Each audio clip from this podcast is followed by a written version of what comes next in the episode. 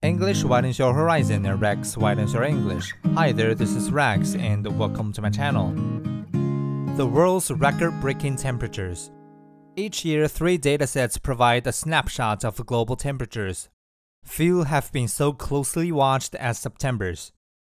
The first, published last week by Copernicus, the EU's Earth observation program, found monthly average surface air temperatures of 16.38 Celsius degree almost 1 Celsius degree over the 30 year average and 0.5 Celsius degree above the previous September record. Dick Hausfather, a climate scientist, called such anomalies absolutely gobsmackingly bananas. On Thursday, Berkeley Earth and American Research Group confirmed his analysis. They found that September was the most excessively hot of any month since 1850.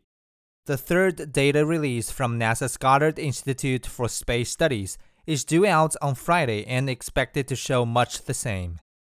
This summer's scorching weather makes it almost inevitable that 2023 will be the hottest year ever.